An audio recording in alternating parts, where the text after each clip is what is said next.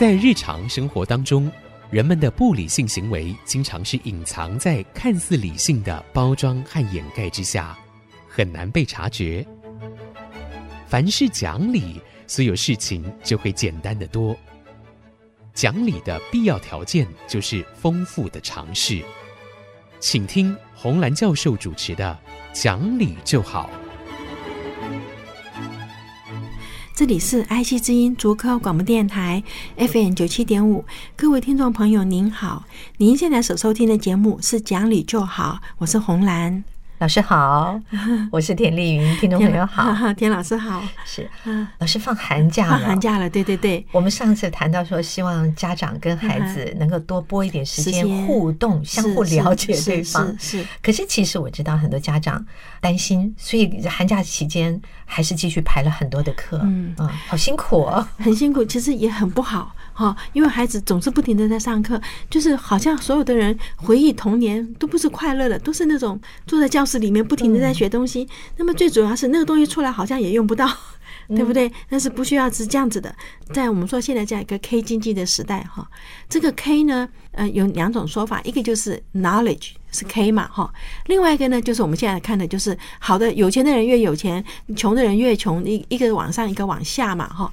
那对我们来讲，我们比较在乎的是这个 knowledge，因为现在的竞争，哈，在二十一世纪的竞争，其实就是个知识的竞争。可能很多家长认为，既然是知识的竞争，哦，学识的竞争，所以非要补习不可。那这这个一个重要的观念就是，你的孩子离开学校进入社会时候用到的知识还没有发明。啊，对不对不对？所以老师这很重要，您解释一下，再解释一次。好，因为现在所学的东西，等到我们说十年以后，它就用不到了，因为科学进步的太快。你不知道十年后是是什么样子。哈，你看现在无人车已经出来了，然后现在看到手机，不只是照相，不只是录音，好像几乎所有的东西，甚至控制你们家的开门呐，那个什么微波炉去动啊，什么都可以了。脚踏车都出来了，就是你可以叫他来你这里，然后帮你带孩子去上学。哇，现在。什么都出来，所以我们已已经超越我们的想象。所以你叫他再去念一些那种用不到东西是不需要的。你要他的其实是给我们做基本的学习的能力，叫听说读写。好，这是基本功，你是一定要有的。但是有了基本功，就像个工具嘛，要像个楼梯，你就可以往上爬了，对不对？所以你不要他去学一大堆那种用不到的东西。可是，在现代的社会里面，人际关系其实最重要。好，我们看到说美国现在大学找学生呐。他们要的第一个是 grit，就是你的毅力。你今天进这学校来，你会不会把它读完？他最怕就是读了一年就不读了嘛，哈！你要把它读完。你有没有 passion？你有没有热情？你对这个领域有没有热情？然后呢，他说你的人品，好，你的 integrity，这几样是现在美国在乎的，这几样都是补习班补不来的。啊，所以就就就是不需要再去补习，可是要让孩子有这种我们说叫软实力哈。像我孩子，他就一直告诉我说，他们公司在招人的时候啊，不是在找你的你的你的知识有多少，因为他说硬体我可以教你，他说软体你要自己带着来。是，好，你的人际关系，你的这察言观色，团队的时候弄到一个难惹的人哦，就是难相处的人，对，那个也很难受的呀，很难做出成绩来，对，会扯后腿的。不过我们现在台湾。在大学生当中，好像也有一点隐忧，就是我们的竞争力。虽然有人老师们说。过去那个很尖端的表现很好，或者自己知道努力用功的那些还在，但是大部分的是比较不在乎。真的，我们看到很多上课的时候，是不把上课当一回事。是是，这个他们不担心自己 未来的竞争不懂事耶，不懂事，因为在学校里面，或者是说，嗯，十七八岁家里都还是很呵护的很好，没有像没有像美国的孩子，高中就一定出来打工的呀。哪怕你家境很好，你也是出来打工，对不对？美国现在有个很有名的教授，他在念高中的时候，他其实是帮人家推草哈，而且帮老太太去去那个超级市场包买东西回来，因为那时候还没有现在二三十年前还没有这些。那他说他每次都很希望下雨，下雨的话草长得比较快。他就可以去推草，就就比较多钱，就有钱来。然后下雨的时候去那个超级市场帮人家呃抱东西回家的时候，人家小费给的多一点。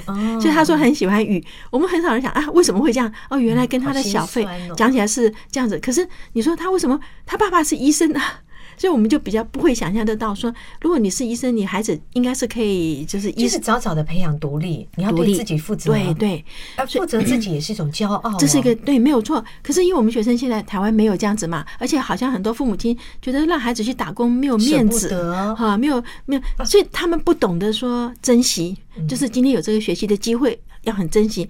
如果你的学费是自己赚来的。那你每一分就得每一分钟都得好好的学，因为你是这个很贵的呀。我好像记得在美国的时候，系主任跟我们讲，他说做老师不可以迟到。迟到超过十五分钟，学生会来找他说：“今天老师迟到，退钱。”嗯，然后会有他们很在乎说这个来上学学到什么东西，所以这个竞争力呢是个需要认真的老师。这是现在台湾 我有时候有点苦恼的，大家喜欢去拿那个很甜分数的老师，对，这是对自己很很伤害啊。对，因为老师如果很认真，你也认真的学，你会学到东西。但是如果老师其实这里面就是我们说听话人的热心。加快说话人的舌头，是你想学，我会好好教。但是如果我要教你，你躺在那个椅子上那种懒懒散散，老师就觉得说，那我干嘛浪费力气？对，就他也就失去教学的热忱嘛。好，这这是互为因果的啦。尤其现在我们知道很多所谓的这种嗯外聘来的老师，其实钟点费非常非常低，可是学校都要找到很有经验的好老师。有经验的好老师对学生来讲是很值钱的，对。但是因为你不好好听，钟点费这么少，老师就没有心思上课，真的会教不下去。碰到很多老师会教不下去。所以我这里很想给父母亲一个建议，就是说，如果您家里的孩子恰恰好他是有打工的，有的时候可能会呃受影响，说，哎，你怎么玩的时间那么少？哎呀，你家里怎么会要你去打工赚钱？你要让孩子有信心。让他在其他同学面前显得这是一件值得骄傲的事情，让别人跟着学。对，有的时候我们觉得，嗯，你用尽再大的力气也很难改变一些现象，但是小小的举动行为。如果你们家里面有一个愿意去打工，将当家教也好，这个假期去做黑手小工都好，你要把这个事情大大的宣扬出去，说你看这个孩子对对。多么的认真，是是是，对，你看美国的孩子五六点钟起来送报纸，啊，送报纸其实这么小的孩子，妈妈其实要跟着起来的。很多时候是妈妈开车，孩子去送报。当然，在早期的时候是骑脚踏车嘛。你看他不是骑脚踏车去送吗？哈，可是妈妈还是要长起来，是帮他把报纸要折起来。美国报纸很厚啊，一大堆，要把它折起来，橡皮筋套起来，然后他再去丢。好，送报大概没有很多钱吧？你看每个月，我觉得每个月大概四块半的。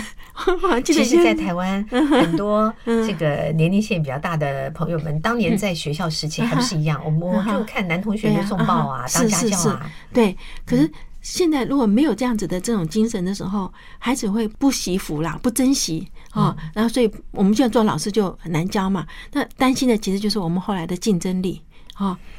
对，讲到竞争力这件事情，我偶尔听老师举几个例子。我对于您上次说的，您还一直说：“哎呀，别提了，别提了。”我觉得就是要说出来，就是您提了一些什么问题，结果学生的回答说：“ 呃，看上帝的意思是吧？看神的，看神的意思。”好，那这里面是这样，我们嗯在教我们问说，我们的视网膜是倒着长的，啊，因为我们是问为什么眼睛里有有那个盲点，盲点那个地方就是没有感受体。没有 receptor，因为我们的因为它是倒着长的嘛，所以它的视神经跟血管要从那边出去。那边如果有感受体，它会血管会跳动啊，那你的视野就不平稳了嘛。所以那我们左右眼各有一个地方，这叫盲点。盲点就没有那个感受体，那我们当然就会问学生：那你去想想看哈，眼睛是非常重要的。你看到敌人来了，你要跑。那如果说你眼睛有个盲点，如果敌人来了，他正好落在你的盲点上，那你不就被他吃掉了吗？你就不可能生存的下去了嘛，对不对？那我们就说这个会演化成这样，有它的原因呢。好，我们就问学生：这是为什么会这样子？就学生回答说：“神的意志。”我想啊，这一定要让这个学生清楚，信仰是一件美好的事情，但是他不能够替你去努力，你得自己先尽力，对不对？我们所以才说“自助人而后天助”嘛。对啊，自助呀，真的是要自助人助天助。是。你自己都不去想办法，人人家不可能来帮你的啦，哈。其实很想跟各位谈一下说，十年前呢，联合国有个国际的科学发展的委员会来我们台湾开会哈，那他的委员呢，从北欧到南非都有，而且每个人都有他各自领域都是很有名的人，包括二零零二年诺贝尔生医奖的得主了哈。就在招待他们的时候，我就注意到他们非常在乎人才的选拔，他们每次到一个国家，就去那个国家最好的大学演讲，看研究生里面有没有优秀的，如果有呢，就给他最好的条件，比方说。免学费，再给你每个月多少钱的那个奖学金，把他吸引到自己的实验室来工作哈。他的那个积极的作风，我那时候感觉到说，哎，他好像用我们说用抢人那个来形容了哈。他们有他实验室的名气来吸引优秀的学生，那么这个好学生呢，成名了以后呢，又增加他实验室的那个名气嘛，对不对？我觉得这是一个很重要的，就难怪好的学校会越来越好哈。我们台湾最好的学校演讲的时候，我就仔细去听他们选拔人才的方法，就很惊讶的发现，跟我小时候读那个诸葛亮的《知人篇》其实很相似哈。因为诸葛亮在里面讲，他说：“醉之以酒，观其性；临之以利，观其廉；其之以事，观其性。”哈，你给他喝酒，喝醉了以后，看他的本性，对不对？然后你给他利益。然后观他是不是很廉洁的人，能不能不能不动心？然后呢，给他事情告诉他什么时候你要把它完成，观其信，他有没有信用？嗯，好。所以这边讲起来哈，我们下次有机会我们来谈台湾学生为什么要读古文。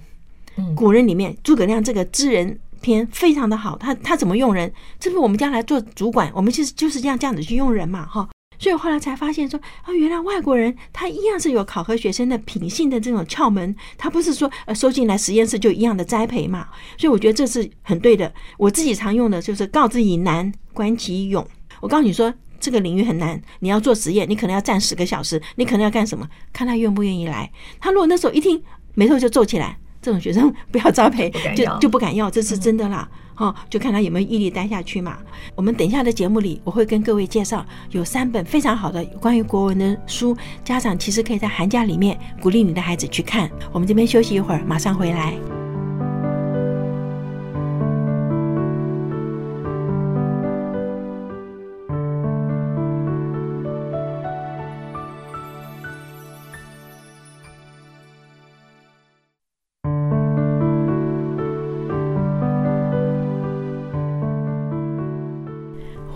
位再回到讲理就好的节目，我是红兰老师。您刚刚讲到外国人在选材的时候，您发现到居然跟诸葛亮的这个当时看人的方式有点相似，其实就是跟老古人对选择人才的方法。对，我真的再把它再重复一遍，因为他这里面你去想，酒会乱性，嗯，对不对？但是你醉之以酒，观其性。那这个人喝酒不乱性，这就可以用了吗？就是生活中也有人说什么，女孩子交了男朋友带回家 喝个酒，呃，就跟爸爸妈妈吃饭喝酒，或者是打一个小牌看人性。对对，这真的是很好。看他的品性。对，还有另外开车，开车坐的开车也是可以看人的品性的时候嘛，对对不对？好，然后他诸葛亮说：“临之以利，观其廉。”我爸常说，人性不可以去预测。财帛动人心，对，所以也不要随便去引诱引诱人家，这也是不可以的哈，不可以去测试人性的哈。然后说，其志以事，观其性，这个事情什么时候要做完，然后看他答应了会不会做得到。我最气就是应该说答应你，然后到时候不交货。很多哎，现在常常真的哈，因为大家都不觉得有什么关系，对，这就不对，对。你知道吗？不守时、不守信有什么关系？这顶多道个歉。我现在一直很怀念在没有手机的时候，讲什么就是什么了嘛。因为现在动不动就是打个手机说：“哎，老师啊，对不起，我现在还怎么怎么样，我不能够。”因为现代人都认为 Line 也好，email 也好，你都会看。看可是我们不见得有时间实时的在注意。对，哎，他们真的不一样，放在口袋里，叮就马上拿出来看。上课也是一样，就生活被掌控了，这是不一样。可是讲起来哈。古人那样子，其志以事，观其性。今天收到的学生，如果做到这三点，就是可以栽培了嘛，对不对？我们实验室是要做实验的，我们就说告之以难，观其勇，看他可不可以做下去，对不对？然后呢，对于现在的学生，你要怎样？穷之以奇，观其变。你跟他辩论，因为他有的时候他会一直跟你强辩。好，你你真的有时候你就去看他，你看他会不会活用他的知识，他会随机应变嘛？哈，我爸比较喜欢就是置之以谋。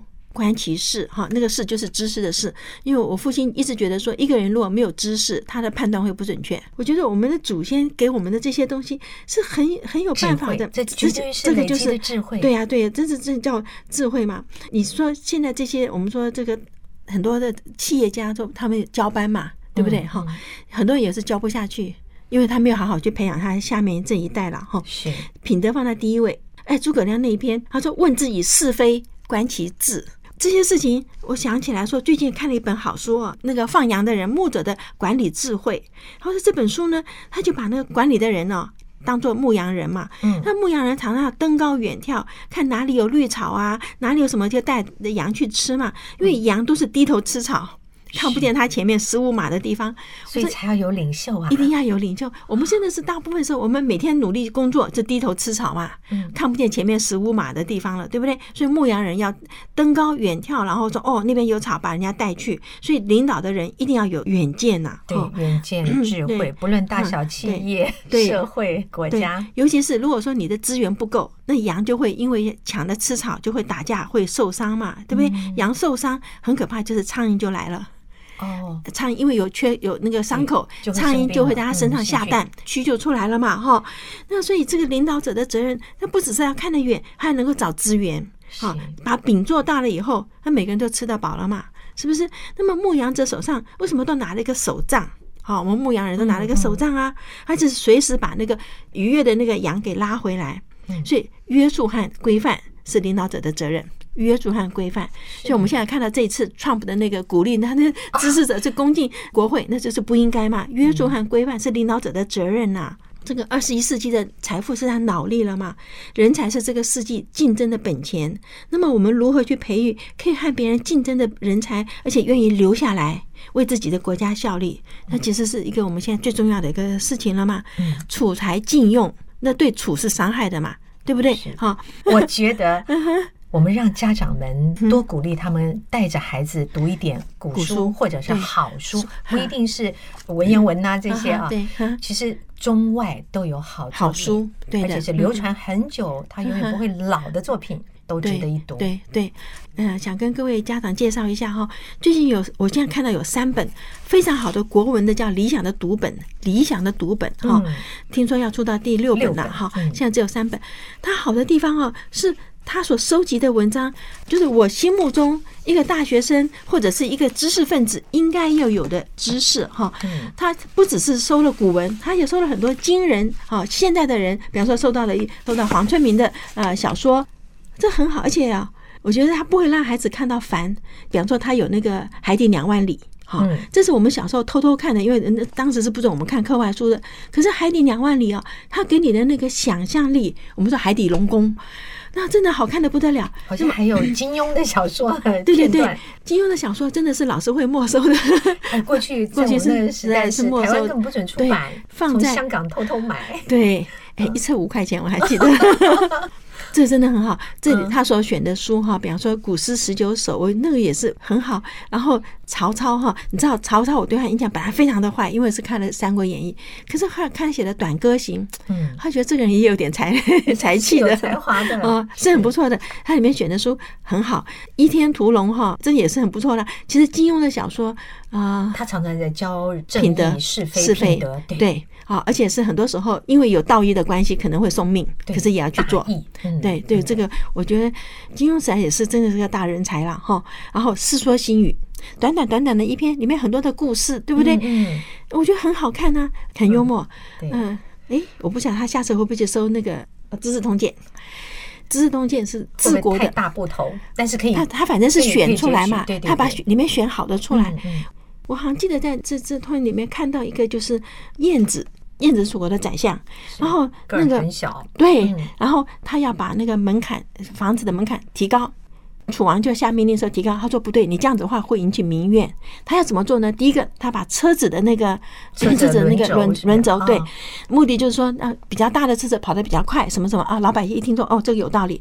可是这样子了以后。那你下次要进门的时候，你就要就有配套的措施，就让老百姓自动去把你要做这事情，把它自动做出来。也就是说，你不要用命令的方式让老百姓去做，因为他会抱怨。可是你让他看到说啊，这个有需要，他从心中自己愿意去做，变成德政。那这个很重要嘛，那做人做事的道理。所以我也觉得说那个。古人的智慧，我们如果不懂得去用，那是太可惜了。其实这套书啊，呃，是很多的学者专家他们一起来挑选出来。本来呢，我也很担心说，哎，这些教授们会不会年纪大，选的东西太老套？没有，太好看了。我跟你说哈，屈原的《山鬼》哈。讲起来，如果你不是国文系的，你真的不太容易读得懂。可是它也成为戏剧舞蹈。对对对对，它是三千年前的东西。可是因为它有跟你解说，嗯，我们想要知道一个东西，而别人提供你工具，那你真的把它看三遍，就觉得说哦。就是我们后来就了解，比方说像云门舞集去跳那个有些舞哈，你后来就想说，当时没有懂的时候去看他的舞，你就不懂了嘛。对，你这样看他回想他当时跳的啊，就觉得很有意义，对不对哈？我觉得这个是里面一个我们应该给孩子让他有一些这种我们叫做素养。好，这个比方说九歌，为什么是九歌，对不对？为什么是问天？有很多的东西，我觉得很好耶。像这些是比较基础的，其实大家都应该了解一下。老师推荐这几本书，我觉得真值得大家寒假期间，寒假对对对，爸爸妈妈带着你的中学生孩子一起看。是这里面，如果说爸爸妈妈也看哈，我觉得跟孩子的就是孩子常常觉得跟父母亲没有话讲。没有话题，其实父母也觉得跟孩子没有话题。但是你选一个东西，比方说《再见康桥》哈，徐志摩这个哈，因为徐志摩有很多东西可以讲，而且不见得是很很好的事情，对不对？哈，就好像说，我跟我孩子在看《基督山恩仇记》，我孩子很高兴，我要去报仇，因为基督山是报仇的，对不对？可是我就要提醒他，你要去看最后。在出的最后一句话：“人生是等待与希望。”是家长中横指点他们，是的，是的。所以我们比他多活了二三十年，我们有这个功力，可以让他看到说，这个人写这篇书、这篇文章、这本书，他最后的目的是什么？这个书叫做《理想的读本》啊，出了一二三集。我觉得它因为它的分量非常足，所以家长们不必通通都选啊，您挑一本看。我觉得这一个寒假里面就已经太丰富了。好，那我们今天就跟各位谈到这儿。如果你有任何的意见、任何的问题，欢迎上我们的网址留言。我们的网址是 triple w 点 i c 九七五点 com。今天谢谢您的收听，我们下期再会。本节目由联华电子科技文教基金会赞助播出，用欣赏的眼光鼓舞下一代。联华电子科技文教基金会邀您一同关心台湾教育，开启孩子无穷的潜力。